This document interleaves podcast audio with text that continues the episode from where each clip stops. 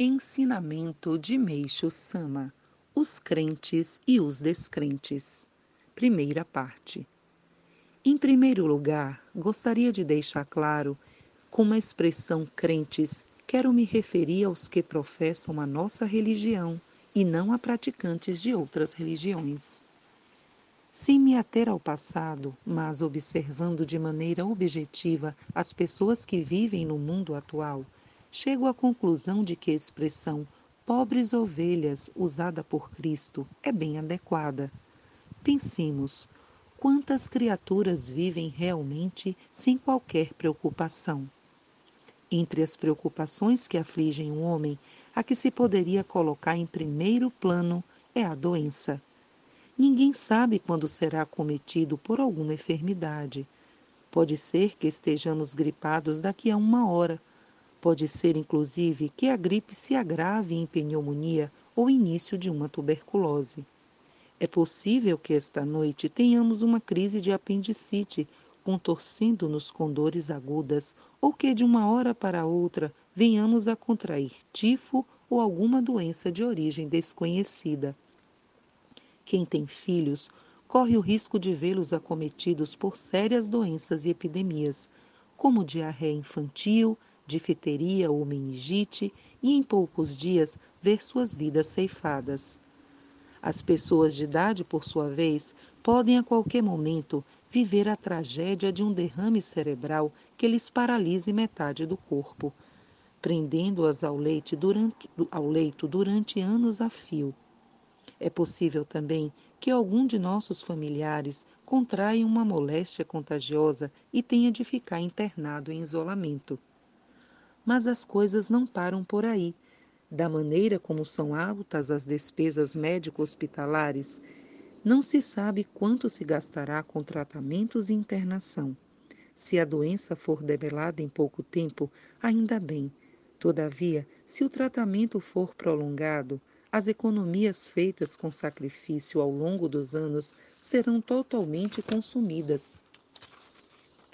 Pode-se mesmo Pode mesmo acontecer que, embora recupere a saúde, a pessoa seja despedida do emprego e termine perambulando pelas ruas. Entretanto, conseguindo ter a vida salva, ela ainda pode trabalhar e reerguer-se. Mas, se por um golpe de azar ficar inválida ou acabar falecendo, o que acontecerá? Tratando-se de um chefe de família, como irão sobreviver seus familiares? Ele próprio deixará inacabados seus empreendimentos ou seu trabalho. Ora, é realmente lamentável que um homem no auge da vida tenha que deixar este mundo. É insuportável ver cortados os laços de amor e afeto que o unem à esposa e aos filhos. Quem poderá garantir que tal situação não se lhe apresente de um momento para outro? Quando pensamos em circunstâncias deste tipo, sentimos que um medo com relação às doenças pesa como chumbo continuamente sobre todas as pessoas sem exceção. Se a vida é tão terrível como dizemos, se não podemos nos livrar de tal intranquilidade, pode ser comparada à afirmação de Sakyamuni: Este mundo é um purgatório, e o homem não pode escapar destes quatro sofrimentos: nascimento, doença, velhice e morte. Não há outro meio a não ser resignar-se e suportar essas condições. Compreender isto, portanto, é ter percepção. Diante de semelhante quadro, não haveria felicidade maior que o aparecimento de uma religião capaz de libertar o homem totalmente da angústia da doença.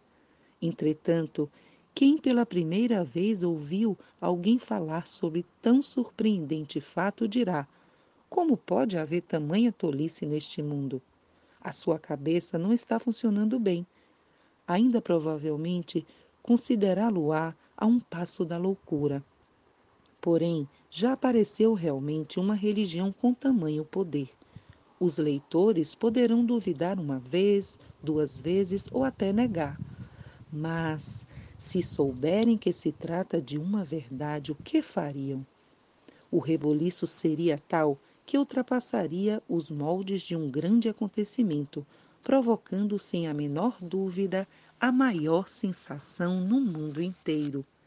Jornal Eicô, número 2, em 20 de março de 1949, extraído do livro A Verdadeira Saúde Revelada por Deus.